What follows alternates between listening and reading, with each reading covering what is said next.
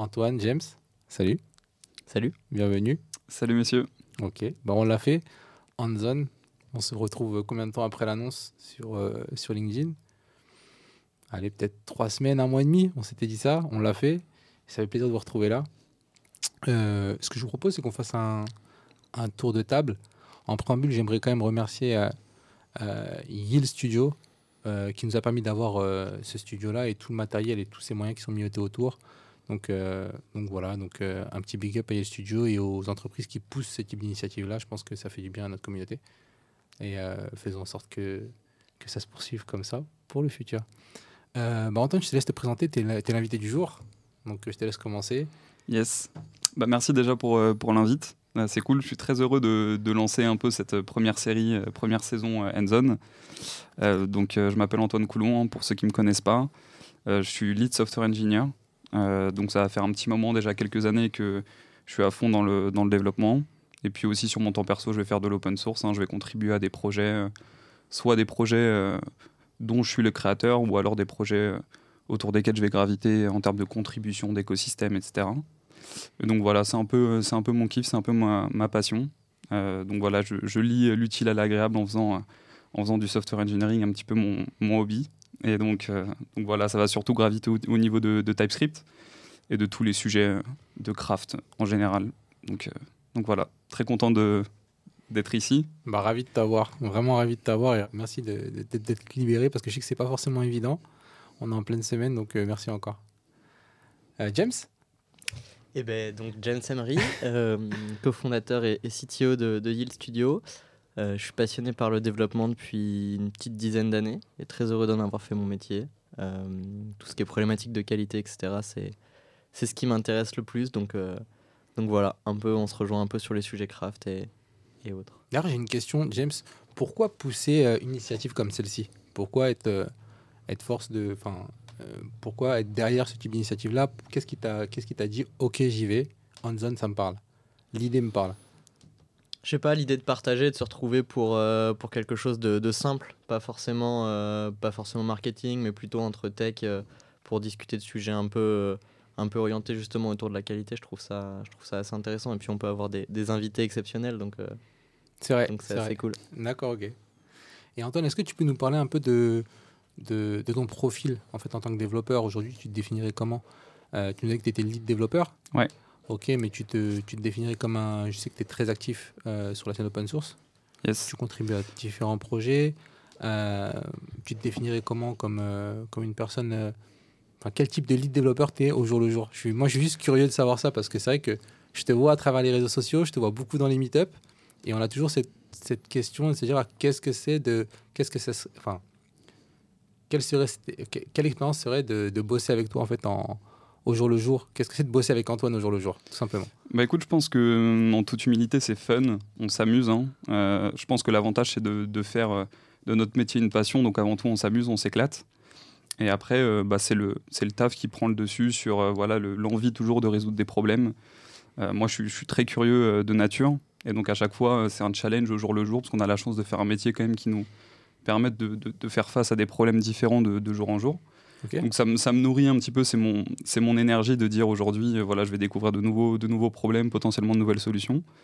Et donc moi, je vais être euh, surtout sur une approche pragmatique, hein, euh, donc faire face d'abord aux problèmes auxquels on, bah, du coup, on fait face et apporter des solutions et forcément apporter de la valeur en fait aux, aux clients ou l'entreprise pour laquelle on travaille parce que c'est la finalité quand même malgré tout, c'est de se faire plaisir, mais surtout d'apporter une qualité, une productivité, une sérénité en fait à la personne qui, chez qui on délivre, on délivre le code, hein, que ce soit pour l'utilisateur final ou pas.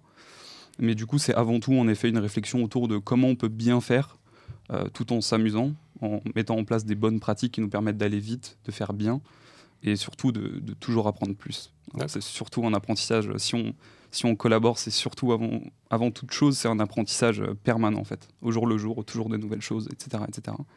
Donc il euh, n'y a pas un jour qui se ressemble et il n'y a pas un jour où on devient moins bon que, que la veille. Ok. Et d'ailleurs, je suis curieux, une question qui me taraude, c'est euh, aujourd'hui tu mets ton énergie dans, comme beaucoup dans des projets open source, qui sont des projets pas forcément rémunérés, mais qui sont pas sont pas moins qualitatifs et pas moins importants pourquoi tu ne mettrais pas aujourd'hui ton énergie dans des projets où, qui seraient peut-être euh, bankable, des SaaS ou des projets Qu'est-ce qui fait, qu'est-ce qui t'anime en fait dans l'open source aujourd'hui? Alors, je, pense déjà que les deux sont pas incompatibles, c'est-à-dire que on peut contribuer euh, à des projets open source qui ont derrière une finalité peut-être lucrative ou qui peuvent découler sur des business. On le voit bien aujourd'hui avec des organisations open source qui de plus en plus ont un business model derrière. Donc je pense que de toute façon, les deux ne sont pas incompatibles, ça reste du software, mais euh, je pense en termes d'investissement, c'est vrai que dans un premier temps, c'est quand même intéressant de se dire on va faire un petit peu d'open source, on va aller se trouver de nouveaux challenges qu'on n'a pas forcément euh, l'occasion euh, d'explorer en fait en entreprise, parce qu'on va, être très limité en fait sur des, cadres définis, des technos définis, avec des contraintes. Et en fait, l'open source c'est un peu notre notre notre champ de champ de bataille personnel en fait où on va pouvoir s'amuser, c'est un, un, une ère de jeu. Euh, et moi, je l'ai pris comme en fait un moyen d'explorer des choses que j'avais pas forcément l'occasion de faire en, entreprise. Et ça me permet de monter en compétence potentiellement sur des sujets que, que, que je sais pertinemment je n'aurais pas l'occasion de, traiter chez un client ou euh, euh, dans une entreprise quelconque. Donc en fait, c'était avant tout cette, cette faculté à pouvoir s'évader un petit peu et à monter en compétence tout en mettant en fait en, application les choses. Parce que c'est vrai qu'il y a la partie quand même très théorique hein, sur notre, notre profession de software engineering. Mais après, derrière, l'idée, c'est de se dire comment on met en pratique. Et l'avantage de l'open source, moi, ce que j'aime bien, c'est le partage aussi. C'est-à-dire de, résoudre des problèmes que potentiellement d'autres personnes ont et de mettre à profit, en fait, le, bah, les, solutions qu'on a mises en œuvre pour euh, faire bénéficier euh, d'autres personnes, des entreprises. Et puis avoir ce feedback, euh, c'est toujours très satisfaisant de savoir qu'un outil sur lequel on travaille est utilisé. effectivement. Donc c'est une satisfaction aussi, c'est la possibilité, certes il y a des limitations financières, euh, c'est pour ça qu'il faut faire attention aussi à, bien répartir son temps et pouvoir s'organiser pour euh, que ce soit pas non plus une pression supplémentaire. Mais en général, je dirais que c'est quand même euh, c'est quand même win-win parce qu'on a la possibilité d'apprendre plein de choses et ensuite de le mettre à profit, comme on l'a dit, hein, pour soit des, des, projets un peu plus lucratifs ou alors même en entreprise. je trouve que c'est un bon moyen de se faire les armes, en règle générale. Donc, tu as, as, des limites financières, mais très peu de limites au niveau de l'imagination et de, de, ce que tu pourrais faire finalement de ce côté-là, c'est là où tu t'y retrouves, si j'ai bien compris. Exactement. Et puis après, euh, je pense que les développeurs aujourd'hui, il faut, faut qu'ils voient un petit peu au-delà du, euh, du scope financier, euh, c'est-à-dire en termes de salaire. Je pense que l'investissement sur soi, c'est c'est quelque chose qui, qui, qui est difficilement quantifiable. Mm. Mais au final, miser sur soi, c'est à long terme rapporter en quelque sorte un apport financier, hein, d'une manière ou d'une autre. Mais je pense que c'est quelque chose qu'il faut, qu'il faut prendre en compte aussi, c'est d'abord investir sur soi avant de penser à, avoir tout de suite une contrepartie euh, financière. Euh, et donc moi aussi, j'ai toujours cette, euh, cette vision qui est de dire, en fait, la première chose que je fais, c'est et me faire plaisir, et surtout apprendre. Mais apprendre pour notre métier, c'est aussi devenir plus fort. Et devenir plus fort, ça se matérialise souvent par gagner plus d'argent, si on arrive à bien se débrouiller. Et donc, donc voilà, après, l'idée, c'est aussi de simplement investir sur soi, se faire plaisir. Et après, en effet, si on a la possibilité de, de, générer un apport financier, pourquoi pas. Mais avant tout, il faut toujours penser à, se faire plaisir, vu que ça reste quand même sur du temps libre pour la plupart d'entre nous. Quoi. c'est intéressant. Surtout que tu apprends à gérer des problématiques complètement différentes, puisque tu fais face à, des usages que tu maîtrises pas. Du coup, tu dois apprendre à t'adapter à ces contraintes, à, rédiger une documentation aussi euh, pour des personnes forcément euh, que tu toucherais pas forcément habituellement. Et euh, tu as une culture du sponsoring qui se développe pas mal ces dernières années dans le monde de l'open source quand même. Yes, c'est vrai que c'est un, bon point. Il y a beaucoup d'entreprises qui commencent à, réaliser un petit peu l'impact que l'open source a sur le développement même de produits ou alors sur la, la possibilité en fait de détecter des talents. Parce qu'il faut savoir aussi qu'il y, y, a des entreprises qui, euh, qui rendent des projets open source et qui, de par le simple fait d'avoir de, des contributions externes, peuvent se dire ben, un jour, euh, peut-être que cette personne-là, on a envie de la recruter aussi. Euh, donc c'est vrai que c'est intéressant de se dire qu'aujourd'hui, il y a quand même un, shift là, qui a été amorcé il y a quelques années sur le fait de, rendre open source beaucoup de logiciels qui sont utilisés bah, de manière très conséquente. Et en fait, ça, ça ouvre des portes en fait, qu'on n'avait pas du tout avant. Et c'est vrai que c'est un, un, milieu qui nous permet de, de contribuer à des choses forcément un peu qui nous dépassent à l'international avec des gens qui travaillent sur un fuseau horaire décalé, etc. C'est vrai que c'est intéressant. D'ailleurs, chez Yield, est-ce que vous faites du, de l'open source ou vous comptez faire de l'open source à un moment donné? Euh, on fait un petit peu d'open source aujourd'hui, euh, initialement sur des petites librairies, etc. Mais euh, c'est un vrai projet pour nous, le, côté innovation, si on peut dire, d'aller travailler justement sur, sur des librairies plus ou moins importantes pour aller déjà faciliter la vie de nos équipes et à moyen terme contribuer à l'écosystème dans lequel on, prend beaucoup naturellement. donc redistribuer un peu les cartes aussi, ça fait partie du jeu. D'accord. Et c'est Et tu penses que c'est, est-ce que tu penses que c'est un enjeu pour le recrutement pour le futur? C'est-à-dire, comme disait Antoine, être capable de potentiellement recruter des talents via ce biais? Je pense que c'est un enjeu parce que les, les profils qu'on vise, effectivement, c'est des profils euh, très seniors avec une expertise euh, particulière, donc c'est des profils convoités. Et, euh, et on le voit dans les entretiens quand tu, quand tu mets en avant le fait que dans l'année, il y a, y a des moments qui sont dédiés à l'open source. Naturellement, ça, ça vient convaincre les profils qui nous intéressent. Et au-delà de ça, euh, c'est c'est in- inversement aussi. Les profils qui font de l'open source euh, ont, ont quand même euh, une longueur d'avance chez nous dans le process. D'accord. C'est-à-dire que forcément, ça, ça va nous plaire, vu qu'ils sont déjà dans cette dynamique de produire et, et ils ont déjà un peu ce, ce mindset. Ok. Ok. Et Antoine, toi, sur. euh, c'est vrai que tu enchaînes les meet-up, tu enchaînes pas mal d'événements dernièrement.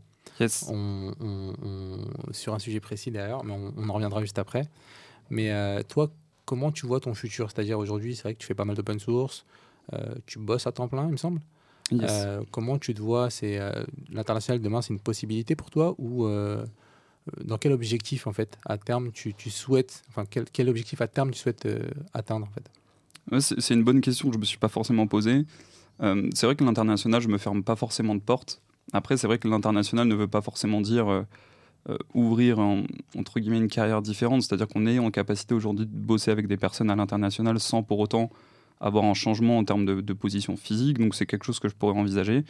Maintenant, c'est vrai que euh, en termes de contribution, en termes de, je pense, de, de, valeur qu'on peut apporter sur la scène euh, internationale, ce serait forcément peut-être via l'open source. C'est-à-dire, euh, il y a aujourd'hui des entreprises qui permettent de développer des logiciels euh, qui, sont mis à disposition de manière gratuite ou avec des, avec des, des, des freemiums, des premiums, ce genre de choses.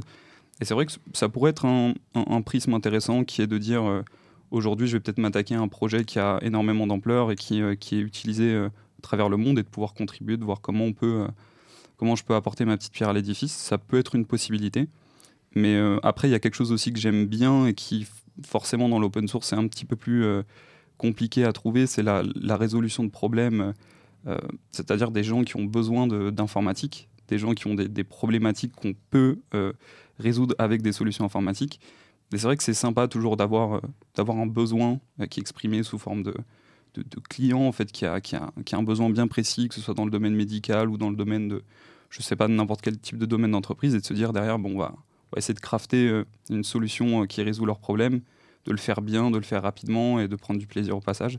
C'est vrai que c'est quelque chose qui est dur à retrouver en termes d'open source parce que souvent on a cette, un peu plus cette barrière avec le client en fait. Avec l'open source, on va, on va être très software et au final, euh, les feedbacks clients qu'on va recevoir, c'est un peu plus compliqué. On a, on a tout de suite une, une dimension un petit peu différente. On est tout de suite plus dans la technique. Euh, après, c'est vrai qu'en entreprise, ce qui est cool, euh, quand on bosse, on, développe des produits qui sont euh, fonctionnels. On a aussi ce prisme qui est la compréhension du besoin, etc. et résoudre des vrais problèmes, etc. Donc ça, c'est c'est à voir. Je pense que c'est un chemin. Je pense que les deux sont pas incompatibles. Mais de toute façon, ce qui est sûr, c'est que d'une manière ou d'une autre, faire l'acquisition de connaissances, de toute façon, de software engineering, pour l'utiliser soit à des fins d'open source ou l'utiliser à des fins fonctionnelles, je pense que ça, une fois qu'on a le bagage, après, on peut se faire plaisir euh, là où on veut. Donc je me, je me ferme pas forcément de porte. Euh, tant que, tant que j'arrive à prendre du plaisir et que je continue d'apprendre et de, de monter en compétences, c'est le, c'est le plus important. C'est le plus important Ouais. pour toi. D'accord, Yes. c'est intéressant. Et, euh, et c'est vrai que le concept hands-on, pour revenir sur le sujet, pour revenir sur le concept un petit peu, c'est vrai que tu as été l'une des premières personnes que, que j'ai sollicité. En fait, on, on en a parlé vraiment euh, sur un post LinkedIn, il me semble. On a dit, OK, go, on, on fait un podcast, euh, on discute un petit peu et puis on met les mains dedans. Euh, et c'est quoi qui t'a donné envie de, de, de pouvoir, de- enfin, clairement, d'être tenté par l'expérience finalement, parce que c'est ça peut être une ça peut être une bon je t'assure hein, c'est chill hein, ici là mais ça peut être une expérience un peu stressante pour certaines personnes et finalement tu t'es dit ok go euh, tu sais quoi bah euh, Mathieu viens on parle et puis euh, on met les mains dedans en fait et, euh, et je ressens un peu ce côté un peu euh, un peu performeur si je peux dire ça comme ça je sais pas si, on peut dire ça comme ça ou plutôt euh, expérimentation ou euh, c'est quoi qui t'a stimulé en fait derrière l'idée en fait clairement? Moi, comme je l'ai dit, en fait, je me, je me ferme pas de porte sur les opportunités. C'est-à-dire que là, c'est une, une occasion aussi de, de- comme tu l'as dit, enfin, j'ai trouvé le concept tout de suite très innovant, de mettre, euh, mettre en lumière un petit peu des profils qui, comme on l'a dit, hein, l'open source c'est compliqué parce qu'il y a derrière un petit peu le revers de la médaille qui est pas forcément de reconnaissance ou alors pas de rémunération, ce genre de choses. Donc déjà, j'ai trouvé le concept en fait super de dire on prend des personnes qui, euh, qui ont euh, l'occasion de s'exprimer sur certains sujets euh, qu'on juge pertinents et de les mettre un petit peu en lumière. Déjà, j'ai trouvé ça cool. Et après, personnellement, moi, j'étais, un petit peu curieux de voir ce que ça donnait aussi devant les caméras. Comme tu l'as dit, hein, j'ai, j'ai enchaîné récemment les, les meet-up. Je m'étais dit, bon, bah, dans la foulée, autant, autant ajouter un, un, petit studio d'enregistrement, faire un truc sympa. et puis en plus, c'était l'occasion de se rencontrer. Donc, donc avec plaisir. Clairement. C'est ça que l'idée, elle est sympa parce que demain, il n'y a rien qui nous empêche de faire ça avec d'autres profils.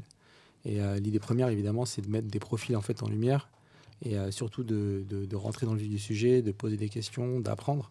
Et c'est un peu, euh, peu l'objectif en fait de, la série. Donc, est-ce que tu peux nous parler, nous introduire en tout cas au sujet que tu vas nous présenter aujourd'hui, dans lequel on va rentrer, on va tous diguer? Euh, est-ce que tu peux nous introduire, mais vraiment très light, et derrière, de toute façon, on mettra les mains dedans et, euh, et on, aura du concret. Yes. Bah, Avant d'entrer là-dedans, j'ai juste une petite question. Euh, on a parlé de, ce que, de, ton futur un peu, de ce que tu aimerais pour l'avenir, mais si on revient un peu en arrière, comment tu es arrivé dans le développement? Qu'est-ce qui t'a amené là-dedans je pense que c'est intéressant. Yes, mais c'était principalement la curiosité. Je savais plus ou moins que je voulais faire quelque chose en rapport avec l'informatique. Je ne savais pas encore quoi exactement. Et puis quand j'ai commencé le développement il y, a, quelques années de ça, c'est vrai que c'était tout de suite un peu compliqué. les études, tout de suite avec du, low level, du C, du C++, c'est dur un peu de se faire un, un modèle mental autour de ce qu'est le software engineering quand on commence. Et puis je me suis accroché et puis ça m'a vraiment passionné parce que de base, je suis quelqu'un de plutôt scientifique. Donc, c'est-à-dire que j'aime, comme je l'ai dit, la résolution de problèmes. En fait, je me suis très vite aperçu que c'était un, domaine très créatif. En fait, on était libre de, s'exprimer. On avait euh, mille manières d'exprimer la même chose, d'arriver à la même solution. Et en fait, le, simple fait d'être euh, challengé au quotidien pour dire comment on peut mieux faire une chose qui fonctionne, le faire différemment avec des, contraintes différentes.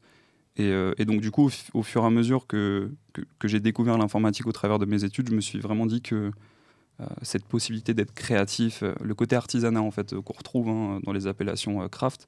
C'est vraiment de l'artisanat, c'est-à-dire qu'on est sur de la conception, certes, qui va être plus intellectuelle, parce qu'on n'est pas trop dans le manuel à part taper un petit peu sur notre clavier.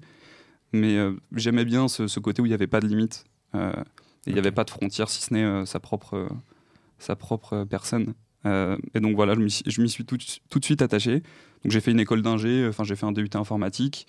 Euh, où euh, pour le coup c'était très dur euh, parce qu'il y avait quand même y avait quand même beaucoup de boulot on avait des grosses journées avec énormément de modules sur plein de choses en informatique donc il fallait s'accrocher mais le résultat c'est qu'au final tu deviens très vite polyvalent et avec surtout les, les bons bagages qui sont à mon titre le de, ce que je pense le plus important c'est les fondamentaux qu'on va retrouver dans tous les écosystèmes tous les domaines et c'était juste cette culture de comprendre les bases, comprendre comment ça fonctionne, comment l'informatique fonctionne, et ensuite c'est itérer un peu plus haut sur euh, les différentes couches de, tout, cet écosystème en fait.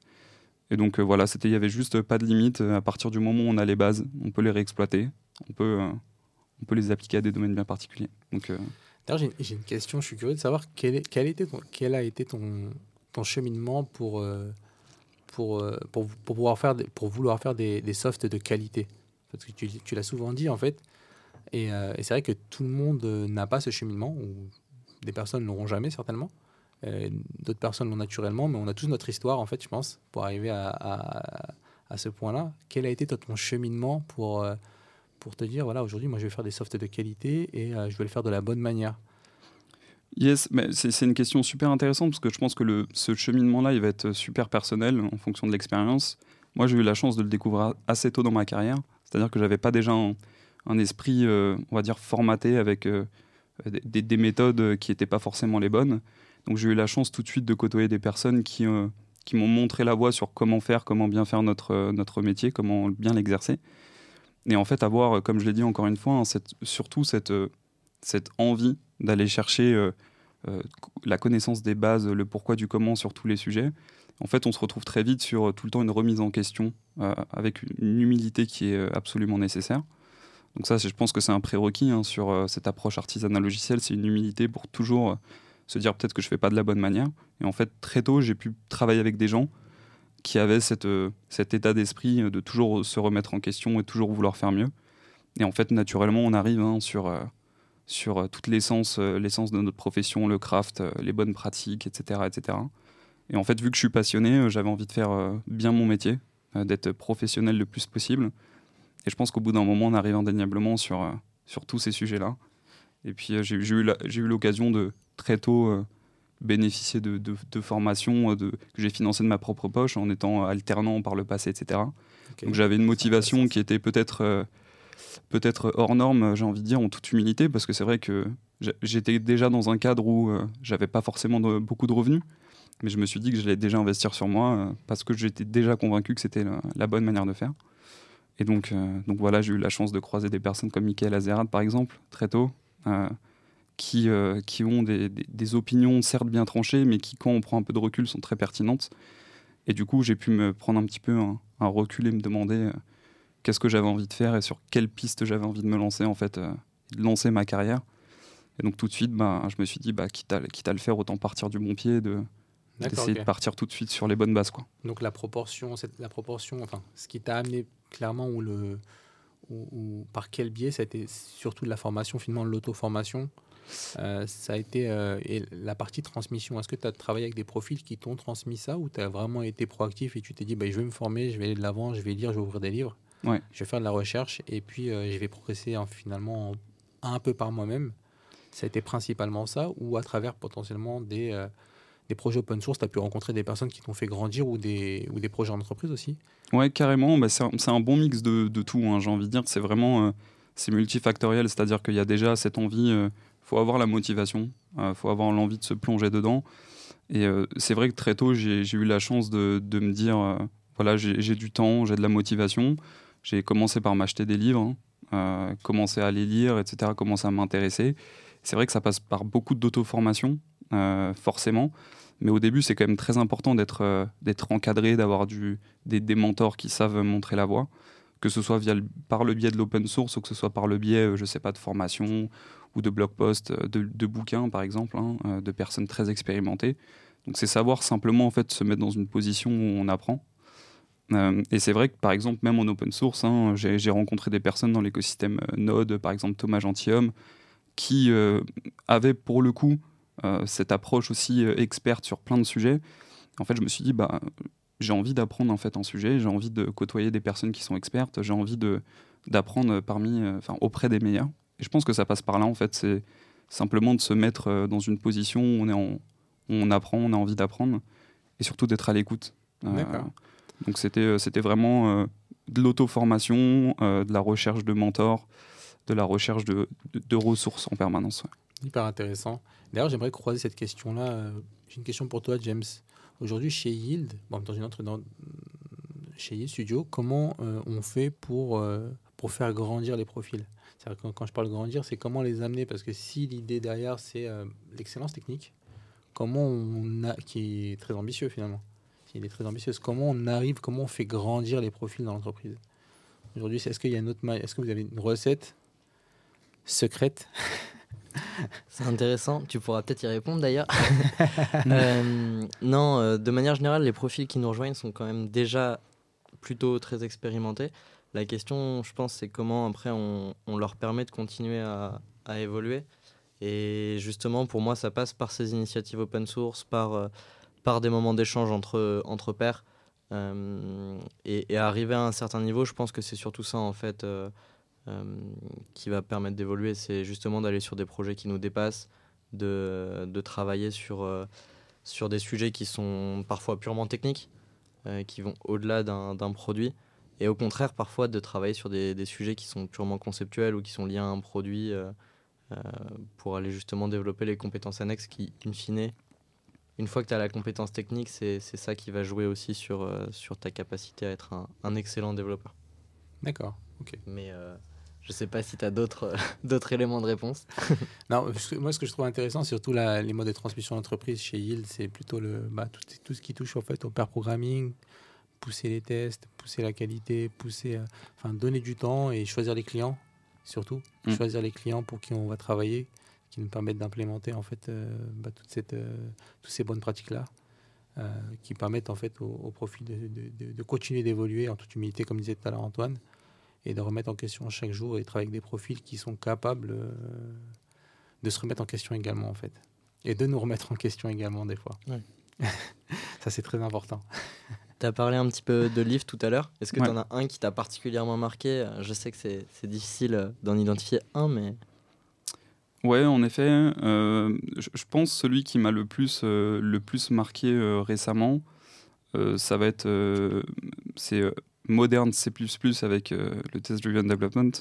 Pourquoi? Pour une simple et bonne raison, parce que euh, j'avais lu par le passé Clean Code, j'avais lu euh, plein de livres, Pragmatic Programmer, ce genre de choses, certes qui sont super intéressants, mais je trouve qu'en fait l'approche avec l'artisanat logiciel, en fait, était juste logique avec l'approche, par exemple, test-driven development, parce que je trouve que ça, ça fitait bien avec le modèle, le modèle mental qu'on a besoin d'avoir, c'est-à-dire qu'il y ait tout le temps une remise en question, euh, tout le temps une...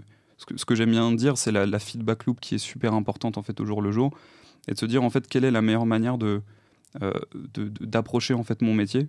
C'est d'avoir euh, d'avoir ce besoin permanent d'avoir un feedback sur ce qu'on fait, est-ce que c'est correct, est-ce que c'est pas correct, et c'est surtout en fait de réaliser, parce que entre autres ce que ça m'a permis de réaliser, c'est que le, le TDD ça va être une finalité, mais derrière il y a plein de prérequis qui sont d'abord la, la maîtrise en fait du software engineering, la maîtrise de, de design, de refactoring, et en fait c'était pas forcément le livre qui m'a le plus marqué, mais c'est le livre qui m'a le plus ouvert l'esprit, dans le sens où qui, fait réaliser qu'en fait euh, j'ai énormément de choses encore à apprendre pour arriver euh, à le maîtriser. On va le voir avec la technologie aussi qu'on abordera après, mais c'est non seulement un- une, une bonne finalité en soi, mais c'est surtout le, le moyen par lequel en fait on y arrive qui nous ouvre des perspectives super intéressantes. Parce que c'est au passage qu'on réalise que on a besoin de savoir ça, on a besoin de savoir ci, tous ces sujets de les maîtriser au passage.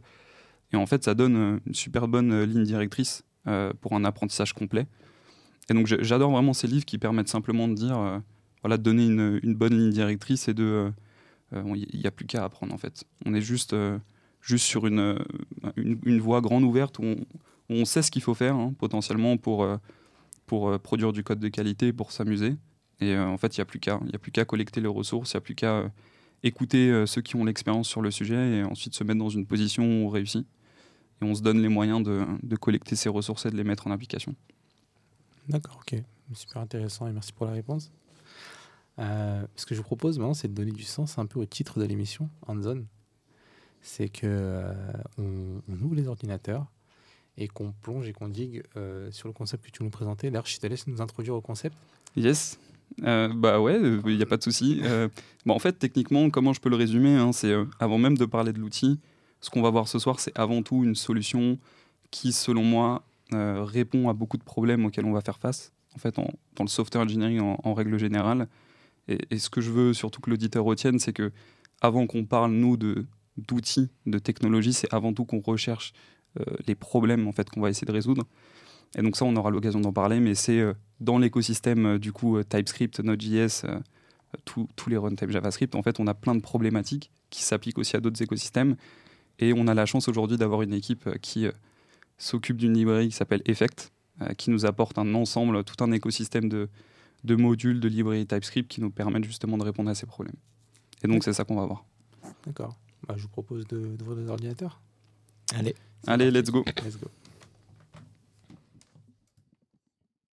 Ok, bah Antoine, euh, je te laisse nous introduire un peu au, sujet. On te suit Yes, carrément. Euh, du coup, comme je l'ai dit, hein, l'idée ce soir, c'est de, parler un petit peu de TypeScript, euh, parler d'écosystème, d'écosystème TypeScript, mais avant toute chose, c'est quand même de réaliser que les problématiques qu'on va aborder ce soir, même si on utilise TypeScript et qu'on va mettre en œuvre du TypeScript, ça s'applique en fait à tous les écosystèmes, tous les langages.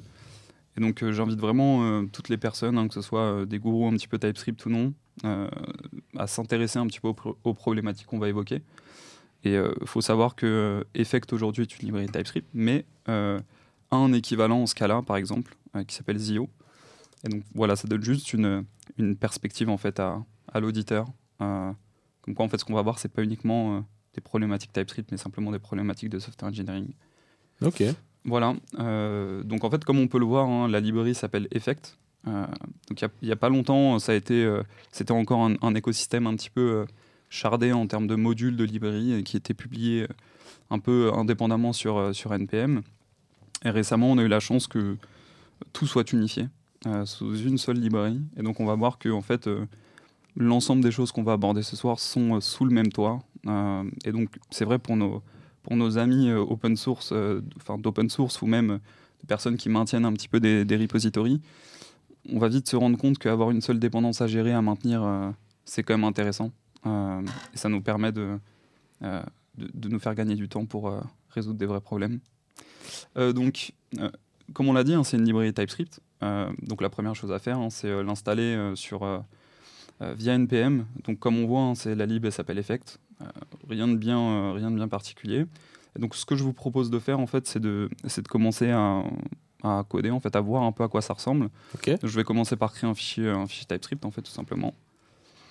Et donc ce qui est intéressant, comme je l'ai dit, donc Effect, c'est un ensemble de, de modules euh, qui sont euh, qui sont tous sous, le même toit. Et donc quand on regarde un petit peu, euh, quand on regarde un petit peu ce qu'il y a dans l'autocomplete, en fait, on voit qu'il y a énormément de choses, énormément de choses qui sont qui sont exportées. En fait, Effect, ça va être une lib qui de base prend un peu ses racines au niveau du, du functional programming avec un paradigme qui, qui, va reprendre un petit peu l'essence du FP, mais il faut aussi comprendre que ça utilise beaucoup de choses de l'OOP. Et donc, j'ai pas envie que euh, on parle ce soir, on fasse un débat euh, FP versus OOP, parce que justement, le, en fait, euh, la motivation effect, c'est de dire, en fait, on s'en fiche un petit peu de tout ça. on n'a pas envie de, de, dire qu'est-ce qu'une monade, ce genre de choses, qu'est-ce qu'un functor, qu'est-ce qu'un monoïde, ce genre de choses. On a envie de parler de, de, vrais problèmes, on a envie d'aller tout de suite dans le concret. Et l'objectif, c'est de dire, en fait, on expose des modules qui nous permettent bah, de résoudre des, problèmes d'entreprise des problèmes de software engineering sans pour autant savoir que derrière on utilise, on utilise ce, genre de, ce genre de pattern. Donc euh, ce que je vous propose, hein, c'est simplement déjà de commencer par euh, le data type le plus important, qui est effect, euh, sans grande surprise. Donc pour ceux qui connaissent un petit peu hein, en termes de data type, on va avoir dans l'écosystème, on va avoir des promesses, on va avoir des observables, on va avoir ce genre de choses. Et en fait, effect, c'est par nature un seul data type qui va représenter, on va le voir, beaucoup de choses. La particularité d'Effect, c'est comme on va le voir, en fait, hein, je, vais, juste faire un petit exemple. Euh, par exemple, l'effet Succeed, hein, qui est l'équivalent de, par exemple, de Promise Resolve, si, on, si, on, le fait euh, de la même manière, par exemple. Hop. Juste pour qu'on comprenne euh, le parallèle. Donc ici, on va, mettre que c'est une promise, par exemple, et ici, on va dire que c'est un effect. Et donc la différence, on va la voir. la première chose qu'on va remarquer, c'est qu'une promise, bah, en fait, ça a un seul c'est un seul type générique. Donc c'est un seul, un seul paramètre générique qui est euh, en fait ce qu'on appelle le canal de succès, euh, qu'on va retrouver en fait en, TypeScript hein, comme étant la signature de, retour d'une fonction. Euh, et donc ça, c'est l'information qu'on a l'habitude d'avoir, qu'on a l'habitude de traiter, parce que c'est quelque chose qui est normalement universel, hein, à part si on, type tout en any ou ce genre de choses et qu'on ne bénéficie pas forcément de TypeScript. En général, on va quand même avoir ce canal d'information. La différence avec Effects, tout de suite, ce qu'on va voir, c'est que on a trois, euh, trois types génériques euh, qui, sont exposés. Euh, donc comme on peut le voir, ça, ça, va être tout le temps inféré. Tous les exemples pour peut-être les auditeurs, peut-être que je, je, marquerai la signature à la main, mais il faut garder en tête que normalement tout est inféré et on peut travailler sans, sans signature de type, tout en bénéficiant de, de, tout le type system. Et donc la différence avec Effect, c'est qu'on va avoir, comme je l'ai dit, hein, trois, trois types génériques. donc on a ici le premier qui est Never, on va le voir aussi, un deuxième qui est Never et le troisième qui est Number. Donc on comprend vite en fait que le troisième, bah, ça, va être, euh, ça va être le canal de succès. Donc c'est-à-dire que c'est euh, là où l'information du succès va, être propagée. Et donc si on reprend un petit peu la définition, euh, peut-être hein, pour cliquer, cliquer sur, la définition d'un effect, on voit qu'il y a beaucoup de définitions, que les définitions sont, très complexes en fait en termes de type. Mais nous en fait on s'en fiche un petit peu de tout ça. ce qu'on a envie de comprendre c'est quels sont ces trois types génériques en fait qui euh, composent notre effect. Et en fait, c'est très simple. On va voir euh, au travers de différents exemples qu'il y a un premier canal d'information, euh, donc le, premier, le premier type générique qui est ici Never pour l'instant, qui représente l'ensemble des dépendances qu'un effect, dont un effect va avoir besoin pour être exécuté. C'est-à-dire que oui. Quand tu parles de dépendance, tu parles du, du contexte pour qu'il soit exécuté ou tu parles. Euh, c'est ça. C'est les dépendances, en fait, c'est souvent appelé contexte. Le premier générique, c'est le, le, contexte requis, euh, donc qui contient l'ensemble des dépendances euh, qui vont être requises pour qu'un effet puisse être, puisse être exécuté. On va voir ensuite par la suite ce que ça veut dire être exécuté. Je vais peut-être refaire un petit pas en arrière. Et en fait, on, va comprendre une, promesse qui est fondamentale avec une chose euh, fondamentale différente en fait entre la promesse et l'effect, c'est que l'effect par nature il va être lazy, c'est-à-dire que c'est juste une description d'un programme. À contrario d'une promesse qui elle représente déjà une opération qui est en cours. Donc on, dit que la nature d'une promesse est eager. Euh, en fait, la différence c'est qu'effect, son but c'est d'écrire un programme. Il, décrit, c'est la description pure d'un programme.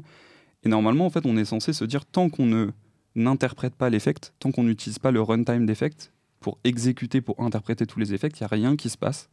Parce qu'en fait, l'idée, c'est de se dire, on est sur une partie purement conceptuelle.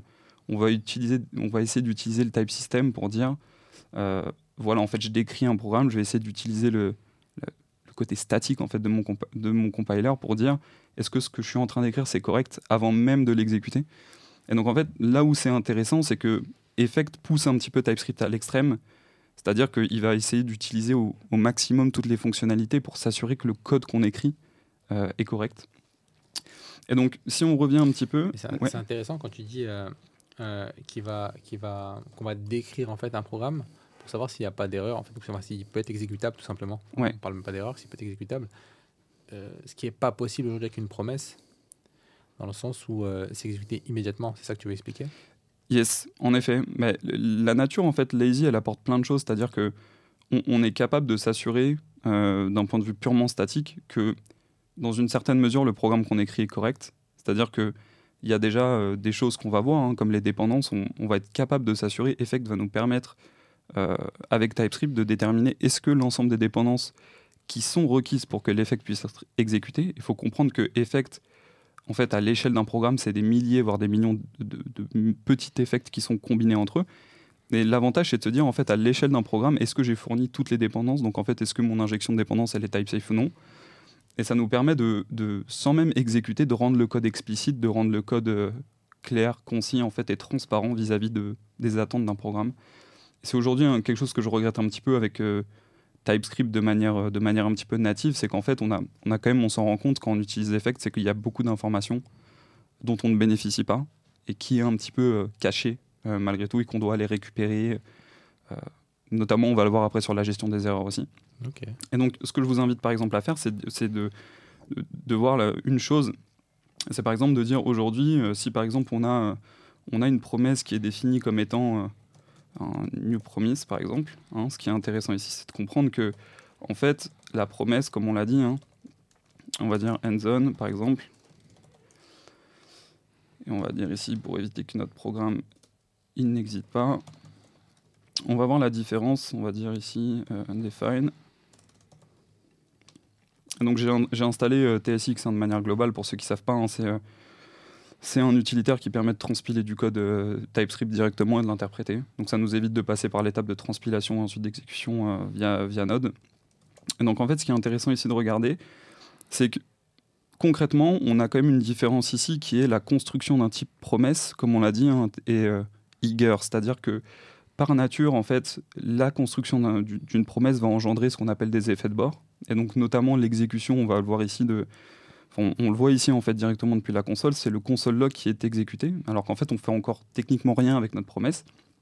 Et la différence en fait avec Effect, si on fait un petit peu le même, euh, parallèle et qu'on dit, euh, euh, on va, essayer de modéliser un console log aussi de la même manière. Donc sync, hein, c'est une, fonction qui permet de d'élever en fait dans le monde d'effect un, un, effet de bord. Donc typiquement ici notre effet de bord c'est le console log. Et en fait ça prend tout simplement une fonction pour prendre le contrôle aussi sur, euh, sur l'exécution. Donc tous les effets de bord en fait qui doivent être exécutés doivent rentrer dans un contexte aussi lazy. Donc typiquement ici, si on prend end zone effect, en fait on va voir la différence, c'est que globalement il n'y a rien qui s'exécute en fait pour un effect. Parce que si on regarde le contenu en fait ici qu'on a, quand on regarde un peu ce qui est retourné en fait par effect sync, ce qu'on voit c'est que c'est simplement une structure de données. C'est une structure de données qui décrit en fait le, notre programme et on, va le voir qu'en fait, en, termes de combinaison, en termes de, composition d'un programme, en fait, ça va être simplement la représentation d'un programme à l'aide d'une data structure qui va être certes très conséquente, qui va être très nestée, mais en fait, ça nous permet simplement d'avoir plein de garanties en fait euh, statiques euh, qu'on n'aurait pas euh, sans cette nature purement contrôlée en fait. Et donc ici, ce qui est intéressant, c'est de se dire, ok, si j'ai maintenant envie d'exécuter, en fait, d'interpréter un effect, la première chose que je vais pouvoir faire, c'est de dire, en fait, il faut que explicitement je l'interprète. Et donc pour ça, il y a ce qu'on appelle un, un runtime, hein. Au même titre que Node est un runtime pour JavaScript. On a un runtime effect qui permet d'interpréter la structure de données et qui permet de lui donner un sens et de de- d'exécuter tous les effets de bord. Tu peux la refaire tu, Quand tu parles de runtime effect, Ouais. tu parles d'un runtime au, au sens propre ou euh, C'est un, un runtime, c'est un runtime, c'est-à-dire que s'il y a, euh, y, a- y a une gestion, euh, il y a une gestion de l'exécution euh, du programme effect. Donc il y a un runtime qui est écrit avec TypeScript, hein, et qui est globalement une, une grosse loop while true en fait, qui simplement va prendre exécution, enfin effect par effect en fait, va considérer que c'est une, une, une step dans l'exécution en fait du programme, et en fait euh, va euh, un petit peu euh, dépiler toute la structure de données du- d'une manière très logique en fait, telle qu'on l'a décrit dans notre programme, pour exécuter les opérations les unes après les autres. Donc c'est vraiment un runtime au sens euh, interprétation d'un- code source, en l'occurrence ici qui est représenté sous forme d'une structure de données, et pas forcément d'un AST comme on va pouvoir le retrouver euh, avec Node. Mais en fait, on peut considérer que ça, en quelque sorte, c'est l'AST, c'est l'abstract syntax tree de- d'effect. C'est la description euh, du programme euh, à la sauce effect. Euh, et donc, en fait, ce qui se passe, c'est que si on a envie de d'exécuter, d'interpréter un effect, on va être obligé de passer par une fonction du runtime qui, en gros, interprète, euh, interprète cet effect-là. Ok, c'est clair. Donc par exemple, on, a, on voit qu'on a ici la possibilité de dire de quelle manière en fait j'exécute l'effect. Euh, donc est-ce que j'ai envie de générer en sortie une promesse? Est-ce que j'ai envie de générer un callback? Est-ce que j'ai envie de générer euh, quelque chose de purement synchrone? Euh, Donc en fait, ici, on va, se dire, par exemple, on fait la chose la plus simple, euh, le run sync qui permet d'interpréter l'effect de manière purement synchrone. La garantie derrière qu'il faut avoir, c'est que, notre code en effet décrit uniquement quelque chose de synchrone, hein, ce qui est le cas ici, comme on le voit avec la fonction sync. Et donc si on donne ça, en fait, ce qui se passe, c'est qu'ici, on voit que le, run sync prend un effect, en fait, qui euh, est notre point d'entrée. Donc ici, il faut imaginer que ce qu'on va, ce qu'on va exécuter, c'est simplement la, le, le boundary, un petit peu l'extérieur de notre programme. Ici, il faut imaginer que on a tout notre programme qui est décrit hein, de manière euh, purement, euh, purement pure, en fait, avec une description à tous les niveaux, des contrôleurs, des services, tout ce qu'on veut, en tous les layers de nos applications. Et qu'en fait, c'est à la toute fin, on va dire, en fait, bah, maintenant, on veut, on veut lancer notre programme. Donc, c'est pas quelque chose qu'on est censé faire, en fait, de manière, de manière euh, perpétuelle. hein. On fait pas des run sync à toutes les sauces. On a juste envie de se dire, d'abord, on compose notre programme, on le décrit, et ensuite, à la fin, on le- l'exécute. Mais on le décrit, mais avec une meilleure prédictibilité. C'est ce que tu es en train d'expliquer. En fait, exactement. c'est- beaucoup plus clair. On a, c'est, euh, c'est moins erreur prone du fait qu'on ait quand même des types beaucoup plus clairs, beaucoup plus explicites et des, surtout des types qu'on n'aurait jamais en fait avec des promesses pour le coup là. Dans Ouais. le cas de l'exemple. Donc on a, on a un code beaucoup plus, euh, je sais pas si je pourrais dire, enfin, je ne pas dire déclaratif, mais beaucoup plus, euh, enfin, il est, il est- les erreurs sont, sont gérées au niveau du type system, j'ai envie de te dire. Sont déjà- Exactement. voilà, elles sont gérées à ce niveau-là. C'est, c'est, c'est bien ça. Exactement, ça- ça permet de- d'avoir des garanties beaucoup plus fortes sur la description euh, du programme qu'on a, donc d'être plus explicite et aussi d'avoir un code qui est beaucoup plus composable en fait, c'est-à-dire qu'on a des, on va le voir, on a des primitives, on retrouve la nature un petit peu du functional programming par la composabilité, euh, l'art de composer un petit peu les différents blocs qu'on a à notre disposition. Et ce qui est très puissant, c'est qu'en effet, on, est capable d'exprimer avec euh, le type level est-ce que la composition qu'on est en train de, de faire a du sens euh, d'un point de vue purement exécution d'un programme.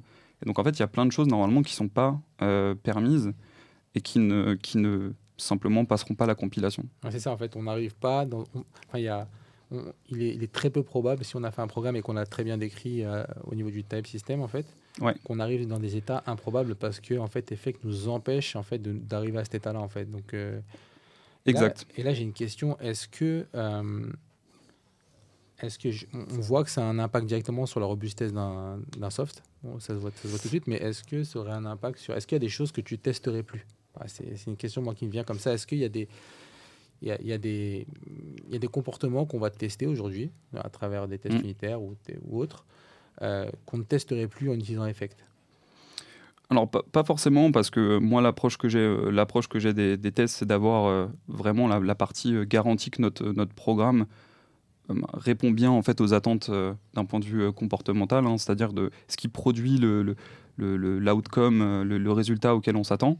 Et en fait, ça, Effect, lui, ne peut pas le savoir. C'est-à-dire que est-ce, qu'on, est-ce que ce qu'on fait avec Effect est juste d'un point de vue business? Est-ce que ça répond aux attentes?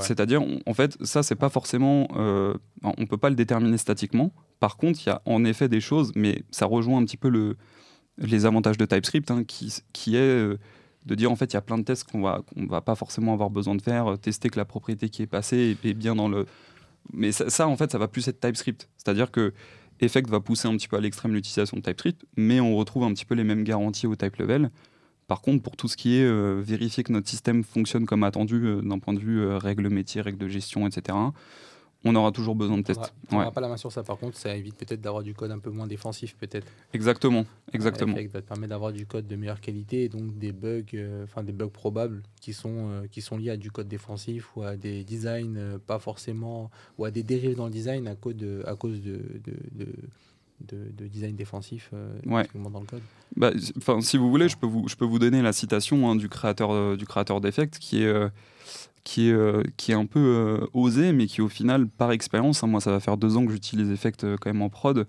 donc je suis capable aujourd'hui de dire que c'est pratiquement vrai, un 99,9%, c'est que en fait la, garantie d'Effect, c'est de dire si ça compile, ça fonctionne.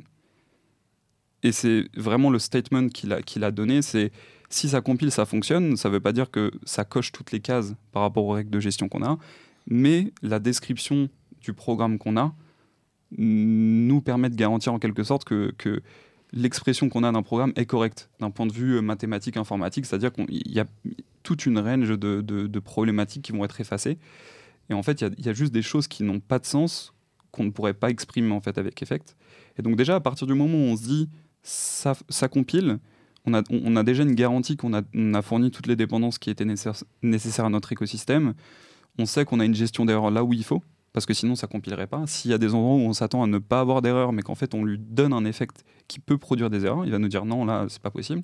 Donc en fait, il y a plein d'états incohérents, euh, d'états qu'on ne voudrait pas représenter. Hein.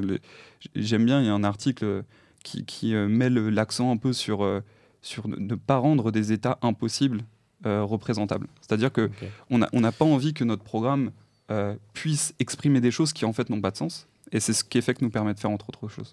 En fait, ça vient, ça, ça vient garantir que c'est techniquement correct. Yes. Et est-ce que tu dirais que du coup, ça a un impact positif sur, euh, je sais pas, le mutation testing par exemple? Forcément, parce qu'en fait, le, la capacité qu'on a aujourd'hui avec le, mutation testing aussi, c'est de dire, en fait, on va être aussi très strict sur, euh, sur les, les choses qu'on permet en fait en, input ou ce genre de choses.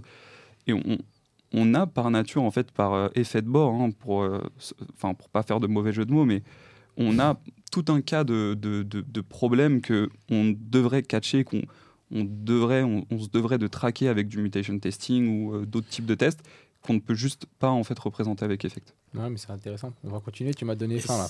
C'est une solution que, que tu peux adopter de manière incrémentale aujourd'hui dans une application existante ou c'est plutôt fait pour être pris en compte assez tôt?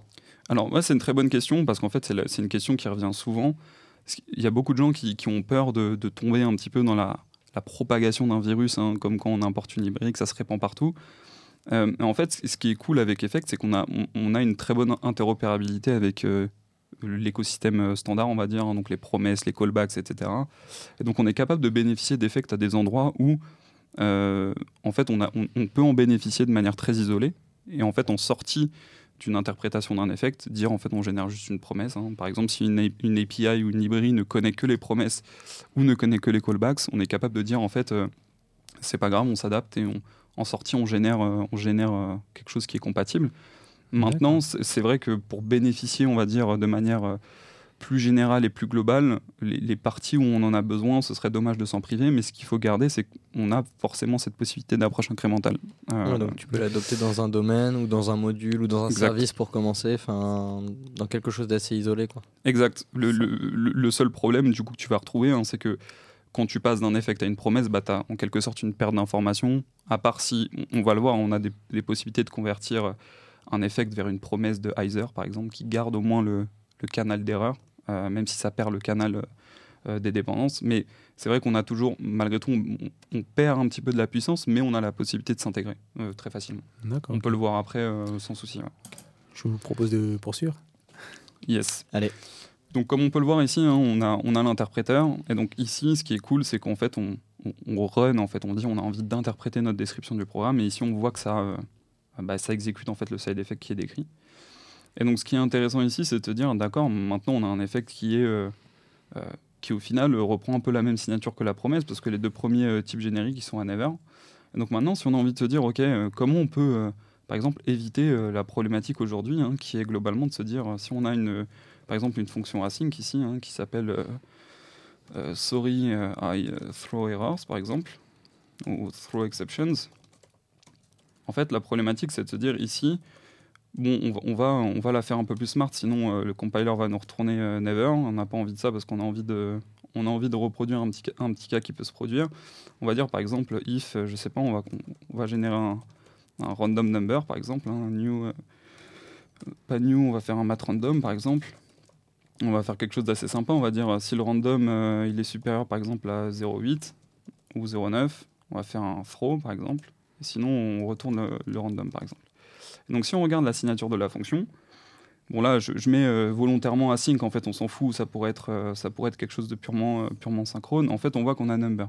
Et donc la problématique ici c'est qu'en fait, d'un point de vue purement statique, si on regarde le contrat, on s'attend uniquement à un number. C'est-à-dire que globalement, si, si euh, j'appelle mon code, hein, encore une fois, je m'attends à avoir euh, quelque chose qui ressemble à un number. La problématique, c'est que le contrat, il n'est pas forcément entièrement vrai, parce qu'on a un canal d'information qui est le canal de succès. Hein. Si ça se passe bien, on est content d'un number, mais on va dire dans 90, enfin dans 10% des cas, euh, on va avoir une exception qui va, nous, qui va nous péter à la tête. Et donc la problématique, c'est qu'en fait, on tombe sur des patterns de code qui sont un petit peu défensifs parce qu'on va se dire euh, très bien, je sais que potentiellement ça peut se produire. Donc qu'est-ce que je fais hein, Tout simplement, bah, je, vais faire, euh, je vais faire un try catch hein, parce que c'est c'est comme ça qu'on a envie de, de, de, recover entre guillemets, de, gérer l'exception. La problématique qu'on voit ici, hein, tout de suite, c'est que forcément, l'exception, elle, est typée, sous forme d'any ou d'unknown ou tous les types qui nous aident pas forcément avec TypeScript. Et donc ici, la, problématique qu'on a, c'est de se dire, euh, très bien, on a, une, on a potentiellement une exception qui va se produire. Maintenant, comment on redonne du sens à cette exception? On, a un peu une perte d'information, en fait, qui est dommage. Parce qu'ici, on voudrait se dire, bah, peut-être, euh, j'ai envie d'exprimer mon erreur sous forme, peut-être, euh, je sais pas, on a une classe qui s'appelle, par exemple, error, random error, par exemple, qui est simplement une classe TypeScript. Et si on dit ici, on voudrait modéliser une erreur sous forme de valeur et non pas sous forme d'exception, on pourrait se dire en fait on retourne par exemple, je sais pas, un new, euh, un new random error. Et donc ici ce qu'on va voir c'est que forcément, bon là il, infère, euh, il, infère, euh, il infère une new random error. la problématique c'est que du coup on a un seul canal de, on a un seul canal d'information. Là normalement il devrait quand même peut-être inférer. je vais peut-être me mettre en strict juste pour être sûr. Je sais pas ce qui est pris. Compiler, compiler options. Et surtout, quand bien même tu sais que tu as, potentiellement la fonction qui va te retourner une, exception, tu sais pas l'étendue des exceptions qu'elle va te, te, retourner en l'état. Yes, c'est ça. C'est ça. Par contre, j'essaierai juste de comprendre pourquoi ici, en effet, euh, c'est pas une union qui est retournée, mais euh, why not? C'est pas grave. En fait, ce qu'il faut comprendre ici, c'est que du coup, bah, déjà, on le voit en fait, que ce soit sous forme d'union ou que ce soit euh, sous forme de signature. En fait, on voit qu'il y a un peu un conflit déjà entre le canal d'erreur et entre le canal de succès. Si ça, on considère que c'est notre canal d'erreur. Donc ce qu'on aurait envie de faire, c'est de dire en fait, bah, tout simplement, j'ai d'une part une information qui est l'erreur, comme tu l'as dit, hein, à très juste titre, ici on a juste une erreur, mais on peut imaginer que, par exemple, on a exactement euh, le même cas euh, quand c'est par exemple supérieur, à, je sais pas, ou inférieur à 0,1, par exemple, on pourrait se dire, euh, en fait, on a envie d'avoir un autre type d'erreur, par exemple. Et donc là, en fait, on aurait la problématique aussi de la propagation des différentes erreurs. Et donc ce qu'on a envie de faire, c'est de se dire, très bien, j'aimerais quand même avoir cette information des erreurs. Donc, ce qui est cool avec, euh, avec Effect, en fait, c'est qu'il utilise un principe très simple qui est euh, les, euh, bah, en fait, les unions discriminées. Hein. pour ceux qui connaissent, en fait, c'est simplement, on, va avoir représenté sous forme d'union un ensemble de, de, structures de données, en fait, qui, qui expriment le fait qu'on peut avoir un cas parmi cette, cette, union, normalement, qui se produit. Donc, dans le cas d'une erreur, on aura envie de dire, on a, par exemple, quatre membres de l'union, donc potentiellement quatre erreurs qui peuvent se produire. Et donc, le premier besoin par rapport à ça, c'est de se dire, typiquement comment on exprime le fait qu'il peut se produire une erreur. Et donc par exemple avec Effect, hein, on a encore la primitive, un constructeur hein, qui permet de, générer euh, par exemple une erreur, euh, une erreur encore une fois de manière euh, par exemple ici synchrone. En fait on se dit quand on passe par le canal, par le canal, le canal d'erreur, ce qu'on a envie, c'est que bah, l'erreur en fait elle soit propagée dans le bon canal et, qu'elle remonte au niveau de l'information qui m'intéresse. Et donc ici, par exemple, si on prend euh, aussi un autre cas, on va écrire euh, par exemple un effect euh, très simple. hein, on va dire, euh, par exemple, on pourrait se dire, je, vais, générer plusieurs types de classes. Tac. Par exemple, random error 1. Ici, on va dire random error 2. hein. Pour info, ce, dont on va avoir besoin, c'est quand même d'un tag. hein. Le tag, pour ceux qui ne savent pas, c'est une propriété qui permet à TypeScript de faire la distinction entre plusieurs membres de l'union. Parce qu'en fait, sinon, euh, il va considérer que c'est exactement les mêmes. hein. Vu que TypeScript utilise un, typage structurel, il va considérer que les deux, classes sont les mêmes. Ce dont on a besoin, c'est de dire, euh, en fait, on va avoir potentiellement un tag ici qui nous permet de faire la, distinction. Random euh, error 1, par exemple. Ici, on va prendre la même chose. On va dire que c'est un random error 2. Ce qu'on va vouloir faire avec Effect, c'est essayer de reproduire un petit peu un cas dans lequel on se dit que une erreur ou l'autre peut se produire, en fait, dans un cas, dans un cas un petit peu euh, dans un cas un petit peu précis.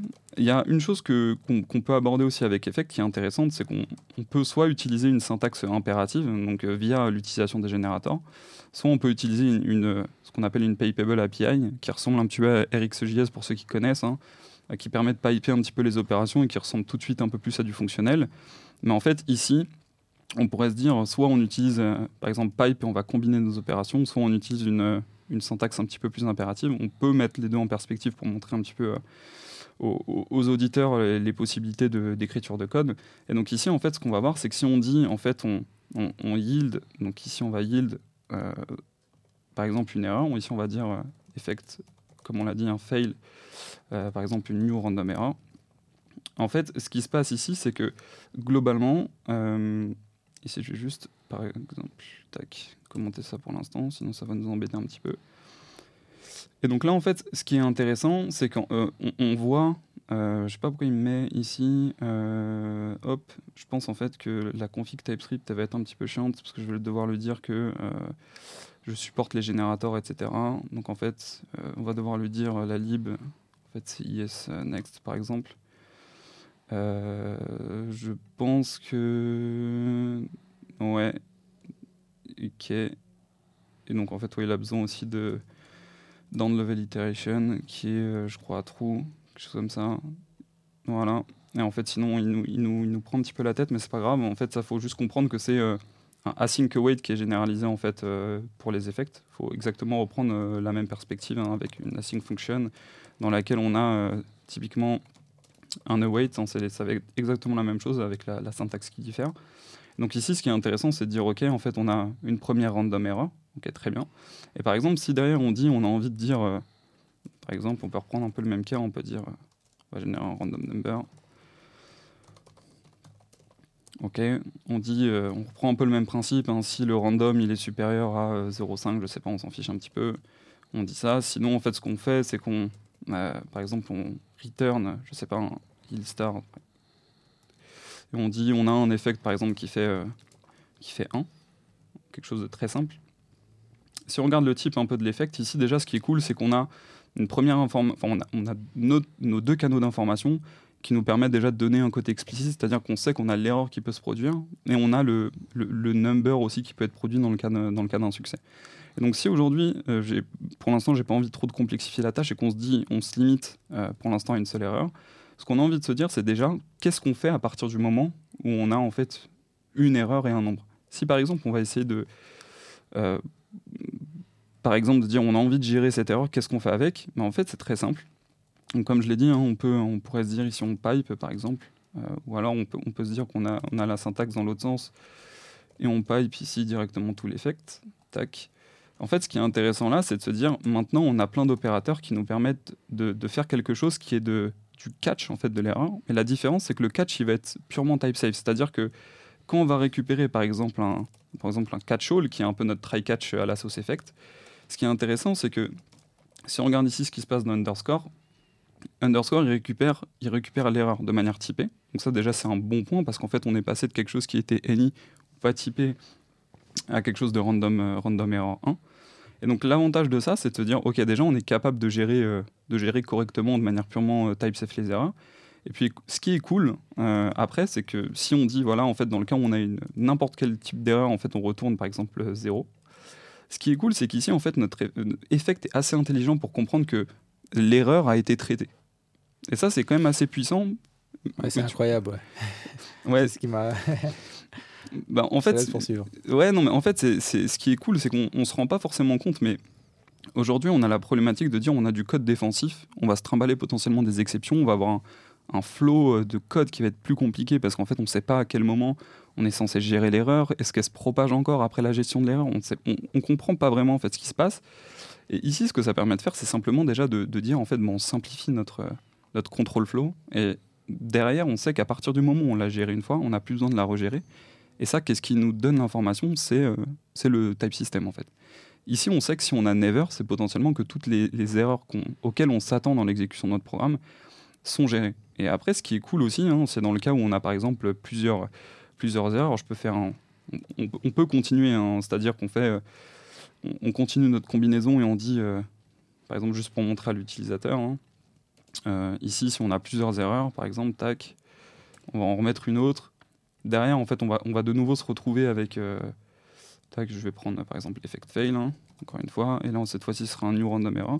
Là où je veux interpeller aussi l'auditeur, c'est que si vous avez remarqué, la, génération de l'erreur, la, génération de l'erreur se fait par, euh, par euh, simplement la création d'une classe TypeScript. Contrairement au throw qui, elle, génère une exception d'un point de vue runtime qui sera interprétée comme, on passe dans un modèle mental où en fait la valeur est représentée sous forme de euh, l'erreur est, est représentée sous forme de valeur.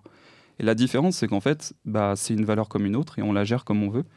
Et ici Donc ça viendra pas stopper l'exécution de ton programme.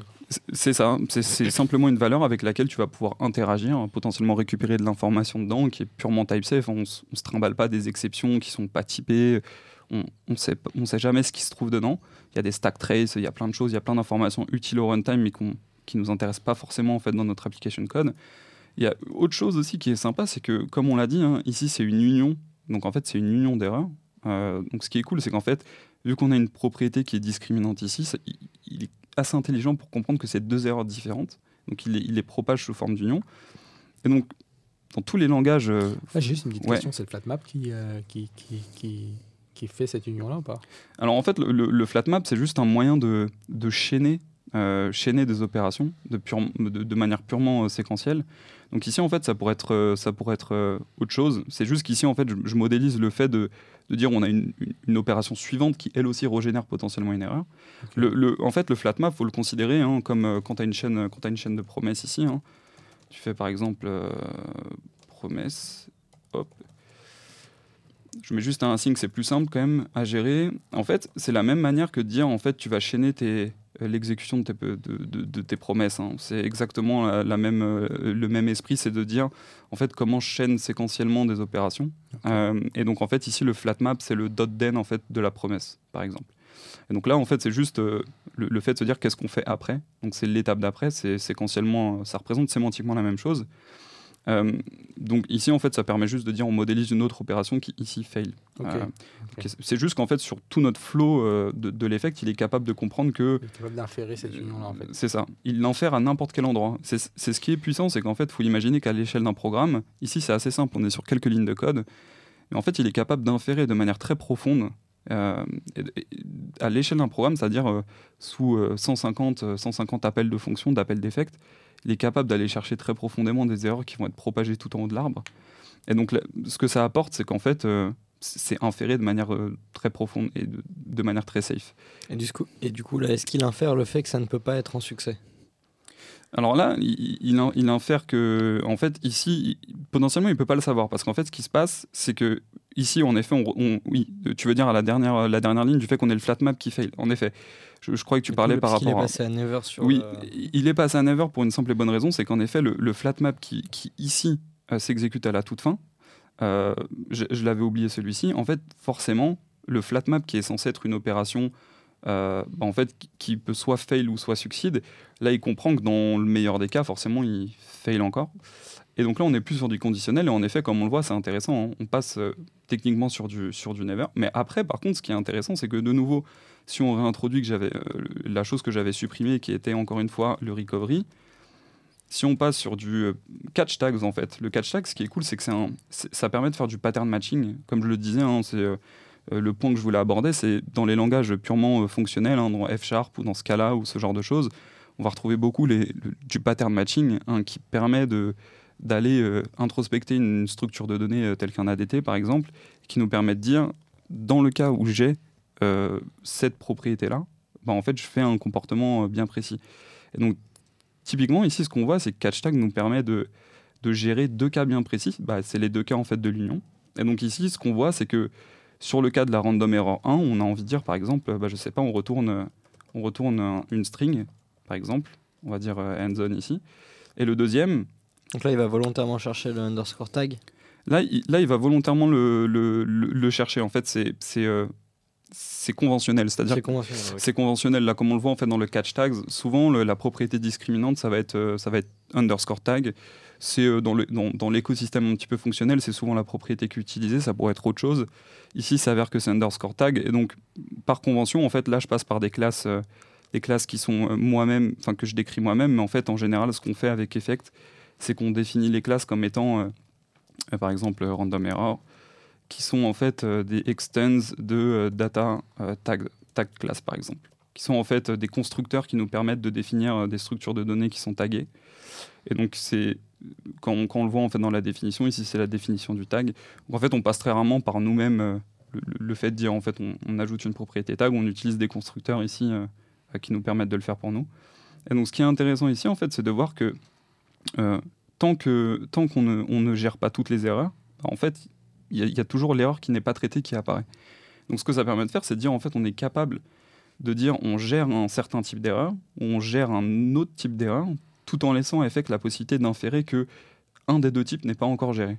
Et donc là, si on voit par exemple que on décide de gérer les deux, là, on est censé repasser dans un cas où en fait, il a compris que de nouveau, on a regéré l'erreur, mais par contre, on repasse dans un cas où en effet, le succès peut être soit une string ou soit être un, un number. Ok, ça c'est super puissant parce que si tu as des fonctions euh, euh, assez deep, assez tech qui remontent des erreurs, bah, du coup qui sont purement orientées tech et qu'après tes fonctions métiers viennent les traiter pour remonter que des erreurs métiers, Ouais. in fine, quand tu utilises ta fonction métier, c'est inféré que tu que tes, tes potentiels. euh, C'est intéressant ça. C'est hyper intéressant. ouais. Exactement. Mais ça change, en fait, ça change drastiquement ta manière même d'approcher la programmation, en fait, la manière dont tu vas développer. Est-ce que toi, ça, ça a eu un gros impact sur ta manière de développer, en fait, au niveau de ton soft? Certes, ça a dû améliorer drastiquement la qualité de ton, on va dire, de la, du côté explicitness de ton, de tes- du soft que tu développes, mais même sur le style, sur ton design, sur comment tu vas ouais, designer tout simplement ton code au jour le jour. Oui. Sur le modèle mental. c'est ça. euh, Ouais, le, le modèle mental, il change forcément un petit peu, mais en fait, déjà, comme je le disais au début, ce qui va changer, c'est qu'on on a d'autres paramètres qui rentrent en ligne de compte et qu'en fait, on a envie d'avoir dans notre programme en termes de gestion, qui sont les erreurs et les dépendances. Donc déjà, en fait, ça, ça nous force à penser euh, et à les matérialiser de manière concrète, hein, des dépendances, euh, euh, des erreurs. C'est vrai que dans très peu de programmes auparavant, on avait cette considération un peu pour les erreurs. On se dit, euh, dès qu'on a un cas qui est un petit peu euh, problématique, on va throw et ensuite on va dire, euh, on ne sait pas forcément quoi faire avec cette exception. Alors que là, en fait, on a envie de tout de suite de donner un sens à une erreur, que ce soit une, erreur qui soit purement business, hein, une erreur qui appartient au- à la core logic, au domaine. On peut se dire en fait, qu'est-ce qui a du sens en fait en termes de représentation d'erreurs? Quels sont les cas d'erreur que je peux avoir? En fait, tout de suite, on, réfléchit plus déjà aux erreurs. Et donc, par nature, on va considérer des cas qu'on ne considérait pas avant. C'est-à-dire la réflexion par rapport à qu'est-ce que je considérais, euh, quelle est la chose que je considérais comme un, cas d'erreur business, un cas euh, d'erreur qu'on n'a pas envie d'avoir, un cas d'erreur que pour lequel en fait on ne sait pas quoi faire, ce genre de choses. Et donc déjà en fait ouais ça, ça nous fait entrer dans une dimension qui est euh, en fait gé- gérer tous les canaux d'information qui existent dans un programme, qui sont les dépendances, les erreurs et potentiellement un résultat si notre programme fonctionne correctement. D'accord, ok. Euh, on va arriver bientôt à la fin du podcast. Et c'est vrai que c'est passé hyper vite. Ce que je vous propose, c'est que si tu as encore. euh, on a encore 5 minutes, Antoine, si tu veux qu'on qu'on digue sur un sujet euh, typiquement, parce que je ne vais pas t'arrêter comme ça. Ouais. Et après, on prend peut-être 10 minutes pour débriefer, si vous êtes d'accord. Yes, bah, ce, que, ce que je peux vous montrer, peut-être, on a montré la partie erreur hein, explicite, j'aimerais juste vous montrer peut-être la partie dépendance euh, et voir aujourd'hui comment ça nous permet aussi d'écrire du code euh, plus testable, euh, plus robuste. Et, et en fait, ça, on, on va parler, euh, je vous spoil un petit peu, mais de Dependency Inversion Principle, hein, donc de l'inversion de dépendance, qu'on va retrouver quand même au cœur des, des principes euh, euh, craft en général, hein, qui nous permettent d'avoir un peu plus de contrôle sur notre programme. Et donc, bah, en fait, je vous propose, si, si ça vous tente, de, de matérialiser cette fois-ci un effect qui a une dépendance. Et on va voir en fait comment on se, comment on se débrouille pour que notre programme puisse être compilé et puisse être exécuté. Donc, par exemple, si on prend, on va prendre une définition d'un service, euh, d'un repository hein, vraiment très débile, on, va, on va déjà euh, passer par une interface, hein, quelque chose de très simple, euh, parce qu'en fait, Effect, comme on va le voir, est au service du Dependency Inversion Principle, c'est-à-dire qu'il nous force à passer par des interfaces. Donc déjà, c'est quelque chose de bénéfique parce que même si on n'en a pas envie, sur nos, avec, avec les péchés qu'on peut avoir de temps en temps, en fait, on est forcé de passer par une abstraction et donc pas une implémentation concrète. Donc, si on prend par exemple une définition d'un user repository, on se dit, euh, je sais pas, il y a une, une méthode qui s'appelle euh, par exemple create, euh, j'en sais rien, quelque chose de très, euh, simple. On va la définir comme étant par exemple un effect, euh, un qui, euh, lui n'a pas de dépendance, qui peut potentiellement, on va dire, euh, on va le faire pour euh, euh, rappeler un petit peu euh, le côté erreur.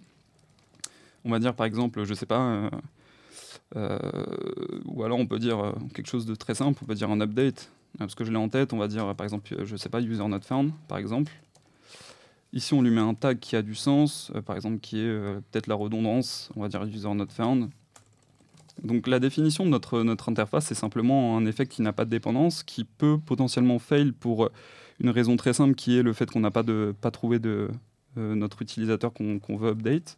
On va être explicite jusqu'au bout, on va dire que c'est potentiellement une erreur. Et derrière, on va dire, bon, bah, ça nous retourne un, user qui va être, sans trop de surprise, euh, une classe euh, totalement vide.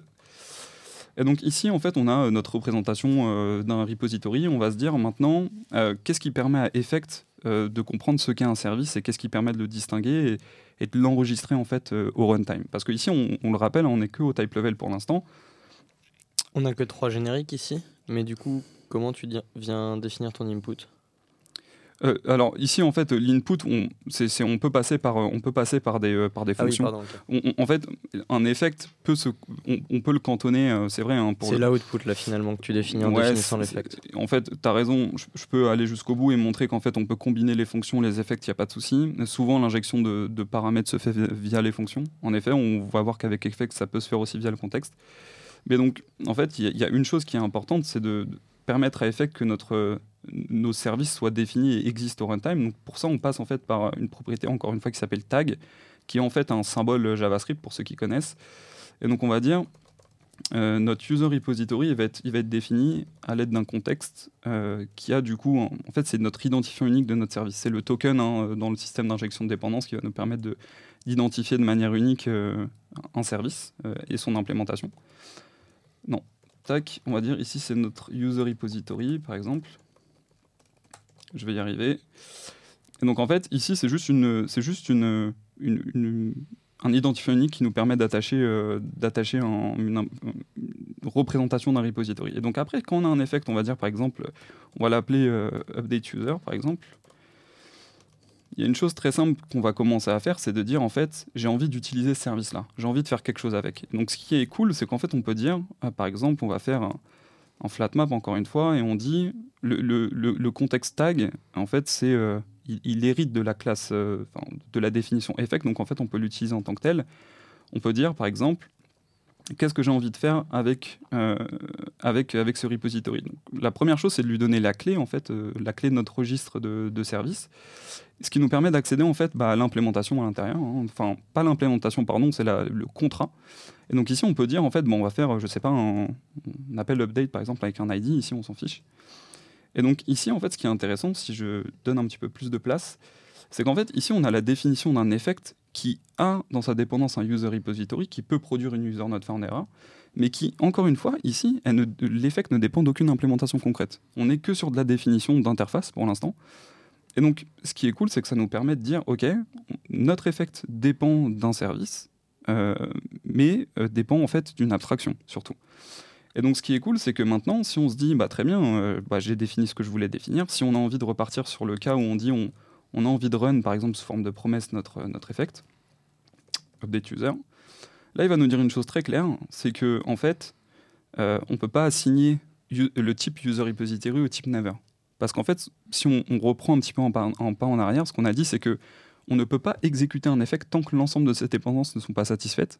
Et donc c'est ici en fait où ça se matérialise, c'est-à-dire que effect ne veut pas exécuter un effect pour lequel les, dépendances n'ont pas été satisfaites. Et en fait, les dépendances n'ont pas été satisfaites se matérialisent par le fait que le premier type générique n'est pas never. Ici, on voit que c'est un user repository.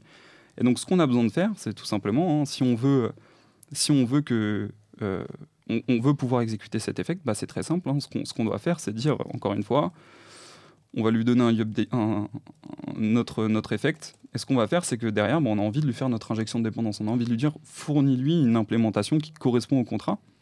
Et donc, c'est là, en fait, on va faire, par exemple, euh, effect euh, provide service qui prend, euh, bah, qui prend le tag. En fait, on lui dit, voilà, j'ai envie d'injecter l'implémentation euh, l'implémentation qui correspond au contrat. Et donc, ce qu'on voit ici, c'est qu'en fait, le deuxième argument, bah, c'est l'implémentation. Donc, ici, on pourrait considérer qu'on a euh, notre, euh, en gros, ce qu'on appelle hein, dans certains, euh, dans certains écosystèmes, on va avoir ce, suffixe un petit peu moche, qui est un- implem. Et donc, en fait, ici, on pourrait dire que ça, c'est ce qui respecte notre contrat, par exemple, user repository, ici, tac. Et donc là, on va dire, voilà, on a notre méthode update qui prend ce qu'on veut, et on va dire, je sais pas, on va dire euh, ici, on va faire un update user par exemple. Update user, on va dire, euh, par exemple, il prend l'ID. Tac. On va quand même utiliser euh, des nouvelles features ECMA. hein. On prend par exemple un ID. Mais ici, en fait, ce qui est cool, c'est que techniquement, il va nous dire, bah forcément, il faut que je retourne un, un user. Donc ça, c'est normal. On va dire un new user. Tac. Donc ici, bon, il va juste me dire que j'ai besoin de libdom. C'est un petit détail.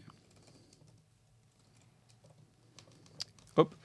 Donc on termine sur ça très rapidement. Et en fait, ce qui est cool, c'est qu'ici, on a juste besoin de lui dire, bah, en fait, euh, je te fournis, euh, je te fournis euh, mon implémentation du user repository. Et donc là, à partir de ce moment-là, ce qui est cool, c'est qu'en fait, le programme compile. Pour une simple et bonne raison, c'est que si on regarde de nouveau ce qui est fourni ici, tac, en fait, on est de nouveau passé à quelque chose de never au niveau des dépendances. Donc là, on compile et on est capable d'avoir la garantie que l'ensemble des dépendances sont satisfaites. C'est intéressant parce que by design, en fait, l'injection de dépendance, elle est, elle est, elle est amenée en fait. Effect l'amène dit by design en fait. C'est ça. C'est euh, le Dependency Inversion Principle euh, est forcé. Et donc, bah, forcément, en fait, ce que ça permet, hein, là, on n'aura pas forcément le temps de le faire, mais vous l'imaginez bien, le fait qu'on ait besoin d'injecter un service en particulier dans le testing, on est capable d'arriver et de dire, euh, on lui fournit une implémentation veux. memory, par Ouais, exemple, euh, on injecte ce qu'on veut. C'est hyper intéressant. ouais. Aujourd'hui, tu dirais que dans un cas concret de production, euh, parce que comme le TDD et, et de manière générale toutes les pratiques ou les librairies qui viennent, euh, qui viennent ajouter euh, un certain nombre de choses, euh, forcément ça ajoute du travail. Ça ajoute du travail de définition, de réflexion, ex- de conception. Euh, est-ce que tu dirais qu'au quotidien, dans ton cas, ça te fait gagner du temps Ou est-ce que malgré tout, ça vient impacter négativement ta vélocité? Alors, forcément, ça fait gagner du temps. Ça fait gagner du temps. Euh, si on met de côté un petit peu la learning curve, hein, qui va être présente aussi, par exemple, sur du TDD ou sur d'autres types de techno, on part du principe où quand on commence à maîtriser un petit peu, on va, on va être sur une productivité qui va être accrue pour la simple et bonne raison qu'en fait, la feedback loop, encore une fois, elle va être euh, accrue. En fait, on va avoir beaucoup plus de, facilité à exprimer plein de choses. Et c'est surtout qu'en fait, euh, la facilité d'écrire des programmes et d'écrire des choses extrêmement complexes, là, on on l'a pas forcément vu, mais il y a des patterns de concurrence, il y a des patterns euh, de, bah, de, résilience, il y a des patterns de, de, de, re- de resource management, de gestion des ressources qui sont built-in et qui nous permettent en fait d'aller droit au but et qui nous permettent de gagner énormément en, productivité, en vélocité. Et donc forcément, il y a la learning curve hein, qui, euh, pareil pour toutes les technos, euh, malheureusement, ça il faut y passer. Mais à partir du moment où on commence à être productif euh, avec Effect, le, le code qu'on écrit est composable et maintenable, et c'est même l'argument que je mettrais le plus en avant aujourd'hui, c'est euh, la maintenabilité. Pour la simple et bonne raison que euh, les blocs de, de code qui vont être utilisés sont par nature, euh, sont par nature euh, composables dans la mesure où en fait on, a le dependency insertion principle qui est dedans, on a la possibilité de combiner des opérations juste avec un seul data type qui est effect en, en toutes circonstances, et donc en fait on est, on, est capable de, de faire face à n'importe quel type de situation. Et donc en fait, à partir du moment où en effet on commence à être productif avec, nos programmes, l'écriture des programmes se simplifie, parce que Effect prend énormément en charge de complexité, se simplifie et euh, est beaucoup plus explicite. Et au final, euh, la complexité est réduite. Même Ouais. si au début on pourrait se dire euh, c'est beaucoup plus, beaucoup Ouais, plus je pense complexe à écrire. Je pense qu'on arrive aussi à un autre niveau de documentation. quoi. C'est-à-dire, euh, déjà TypeScript, ça documente quand même pas mal. Enfin, les types viennent documenter quand même le code. Là, on arrive à un autre niveau de- d'explici- d'explicitness, comme je disais Ouais. tout à l'heure, où c'est vraiment très très clair et rentrer dans du code. Et quand tu, quand tu bosses sur ce type. Après, bon, faut connaître la librairie, bien évidemment. Ouais, c'est Mais comme vrai que ouais, c'est comme tout. Mais c'est vrai que c'est c'est hyper agréable. Là, quand on, regardait, enfin, quand, on, quand on regarde le code, c'est hyper agréable. Et c'est très compréhensible. Enfin, pour moi, je. carrément. Ouais. Qu'est-ce que Je- tu qu'est-ce que tu conseillerais aujourd'hui euh, à un auditeur qui voudrait le, le mettre en place sur son projet euh, Par où commencer et concrètement, sans forcément. euh, Petit rappel, il nous reste 3-4 minutes. Yes. Ok, non, mais je vais être, rapide. De toute façon, il y a un point essentiel sur lequel encore je veux insister. C'est avant de, avant de commencer à, à regarder Effect, à s'intéresser à Effect, c'est intéressez-vous d'abord au problème qu'Effect essaye de résoudre. Ça, c'est la première chose. C'est-à-dire que tant que vous ne serez pas conscient des problèmes qui sont euh, abordés avec Effect, vous ne saurez pas en bénéficier et vous ne saurez pas euh, justement en tirer euh, un bénéfice important. Parce qu'en fait, tant que vous êtes un petit peu encore dans euh, l'incompétence par rapport à ces sujets-là, mais c'est totalement fine, hein, c'est pas du tout péjoratif, c'est on on prendra pas la mesure en fait de la puissance de la chose. Donc la première chose, c'est simplement de, de prendre un peu de temps sur la documentation. C'est écrit, c'est écrit. euh, J'ai écrit aussi une introduction euh, que vous pouvez retrouver sur GitHub, hein, euh, qui s'appelle Effect Introduction, qui reprend un petit peu le en côte à côte le code JavaScript et TypeScript qui est écrit sans Effect et le code JavaScript qui est écrit avec Effect. Et on, on peut voir en fait que Effect se, penche juste sur la résolution de problèmes qu'on a et qu'on est censé normalement avoir sur notre base quotidienne. À partir du moment où on réalise ça, bah, il n'y a plus qu'à prendre euh, la documentation euh, qui, a été fraîchement euh, élaborée. Et ensuite, quand on est sûr qu'on a bien saisi les problématiques, les enjeux, on, on passe à l'apprentissage et à la montée en compétences. Ok. Dernière question de mon côté. Est-ce que c'est le genre de librairie qui, pour le coup, est plutôt orientée pour le bac? Ou est-ce que demain, c'est une librairie qui trouve du sens euh, sur du front, je sais pas, dans React, par exemple, pour euh, venir déclarer tes. Alors, en dehors des composants, ça fait sens, effectivement, mais est-ce qu'au au sein de tes composants, tu peux trouver du sens à, une lib comme celle-ci? Alors, c'est c'est en- c'est encore une fois une bonne question et qu'on- c'est vrai que j'ai eu beaucoup. Je l'ai eu encore au, au meet-up, euh, bah, c'était mardi, hein, tout simplement. En, fait, au niveau du paradigme, le créateur d'Effect, lui, se disait, euh, lui, plus back-end par définition, et avait pensé à Effect pour résoudre des problématiques back-end. Et en fait, il s'est aperçu que avec euh, la traction que ça a eu, euh, qu'au final, l'écosystème penchait beaucoup plus sur le front en termes d'adoption, pour la simple et bonne raison qu'en fait, encore une fois, les problèmes qui sont abordés par Effect sont universels que ce soit la plateforme front ou la plateforme back, que ce soit le, le browser ou que ce soit un runtime server-side, on retrouve un peu les mêmes problématiques de résilience, euh, d'e- d'explicitation, euh, de concurrence, ce genre de choses. Et en fait, j'ai envie de dire, aujourd'hui, il n'y a pas de limite. Euh, la seule limite qu'on a, c'est un, besoin, en effet, qui se matérialise par le simple fait d'avoir un minimum de complexité. hein. Il ne s'agit pas d'introduire Effect. Là, on a juste besoin, je ne sais pas, de, de faire des choses très simples. L'idée, c'est de se dire, en fait, euh, si, au bout d'un moment, je commence à, vouloir euh, rendre mon code euh, euh, bah, explicite, puissant, déclaratif, euh, je peux le faire à un endroit très isolé sur le front, une- par exemple un module qui le justifie. Euh, et, et même faire des choses très simples, hein, comme simplement, là on l'a pas vu ce soir, mais il y a euh, l'équivalent euh, Zod qui existe avec Effect et qui permet simplement de faire de la sérialisation, désérialisation de données, de parsing, etc. Et de s'assurer qu'en fait on est déjà type safe sur la récupération de données et derrière sur aussi peut-être la gestion de la concurrence. Voilà. Ok. Bah, Antoine, merci beaucoup pour, pour la presta que tu as fait aujourd'hui et merci James aussi pour toutes les questions hyper intéressantes que tu as pu poser.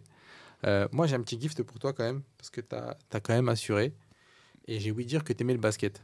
Alors, je sais pas si c'est vrai. C'est vrai, Ah, c'est voilà. vrai. J'ai délaissé ma carrière de basketteur pour, euh, pour faire de- du software engineering. Mais, J'ai euh, des bonnes sources, j'ai une bonne source alors, tiens. Ok, Alors, c'est un petit Ah, mode sympa. basket, c'est simple. Hein. ah, super cool. Pour, voilà. T'as fait, le job, Magnifique avec le, avec le petit logo Endzone qui est très propre au passage. t'as fait le job. Ah, super. Et, et puis bah, j'espère qu'on qu'on te reverra très bientôt dans l'émission parce que Yes. Que je montre à la bonne caméra peut-être. Tac, Antoine Coulon, qu'on Super. reverra dans l'émission pour une autre Merci partie ou même pour un autre sujet, pourquoi pas, mais euh, avec c'était très dense et euh, t'as assuré. Honnêtement, euh, j'ai trouvé que t'as, moi personnellement, j'ai trouvé que vraiment t'as assuré. Carrément. Où est-ce qu'on te retrouve? On me retrouve euh, sur GitHub, euh, sur LinkedIn, sur Twitter. Euh, je publie un petit peu de contenu. Je vais essayer d'être un peu plus assidu, euh, toujours sur le partage de connaissances, partage de ressources. J'écris aussi un petit peu de, de blog post sur euh, Dev2, euh, le temps que je set up un truc euh, de personnel. Mais voilà, sur les réseaux, euh, les réseaux classiques, on va dire euh, Antoine Coulon partout. euh, avec la même photo, j'essa- j'essaie d'être euh, d'être euh, Reconnaissable. euh, d'être reconnaissable.